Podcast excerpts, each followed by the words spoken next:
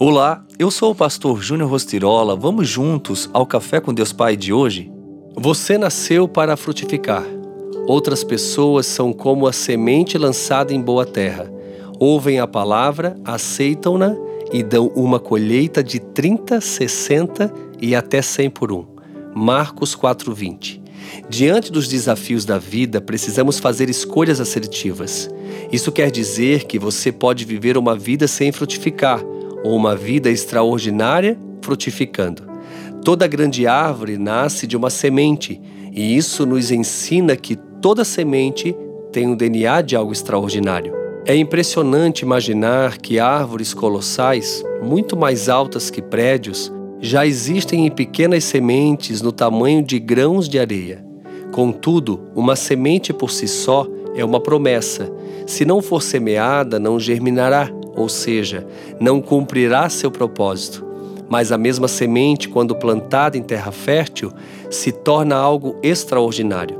Do mesmo modo, enquanto uma árvore pode ser vista ao longe, uma semente caída no chão passa facilmente despercebida.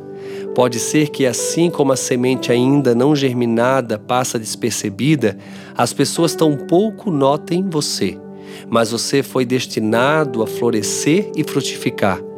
Para que a semente que existe em você se aflore, é preciso estar plantada no solo fértil da fé, no Senhor, e ser cultivada por meio da oração e da intimidade com Deus Pai.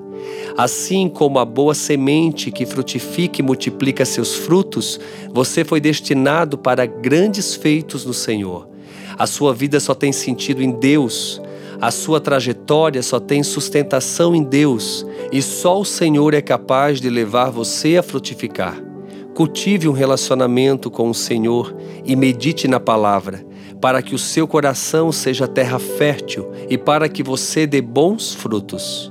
E a frase do dia diz: As árvores só suportam o sol quente e as tempestades quando suas raízes são profundas. Pense nisso.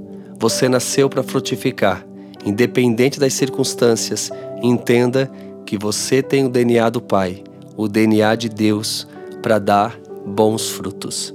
Fica aqui o meu abraço, o meu carinho e não esqueça, depois de amanhã, dia 23, temos o pré-lançamento do Devocional Café com Deus Pai 2024.